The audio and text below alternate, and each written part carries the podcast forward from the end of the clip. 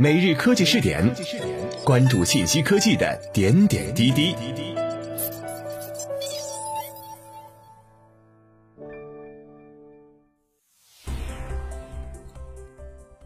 自科技日报讯，《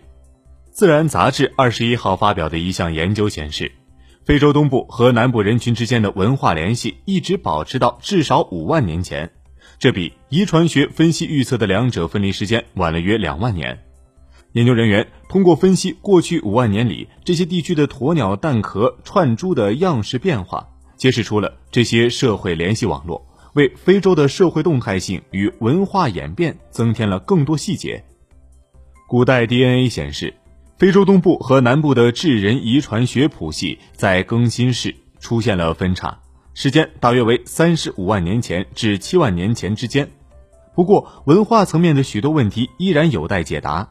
比如古代人群发生联系的地点和时间、发生时的文化场景，以及他们最后为何会分道扬镳。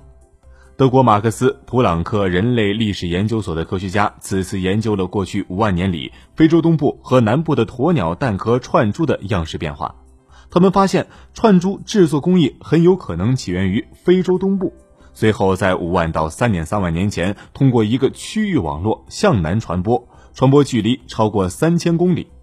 这段时间里的串珠样式具有相似性。从串珠样式的区域化可知，这个网络在约三点三万年前消失了，相关人群之间出现了隔离。这种隔离一直持续到畜牧养殖两千年前左右进入非洲南部。这种区域联系的中断可能与气候有关，因为网络消失的时间似乎与赤道附近名为热带复合区的低气压带南移时间发生了重合。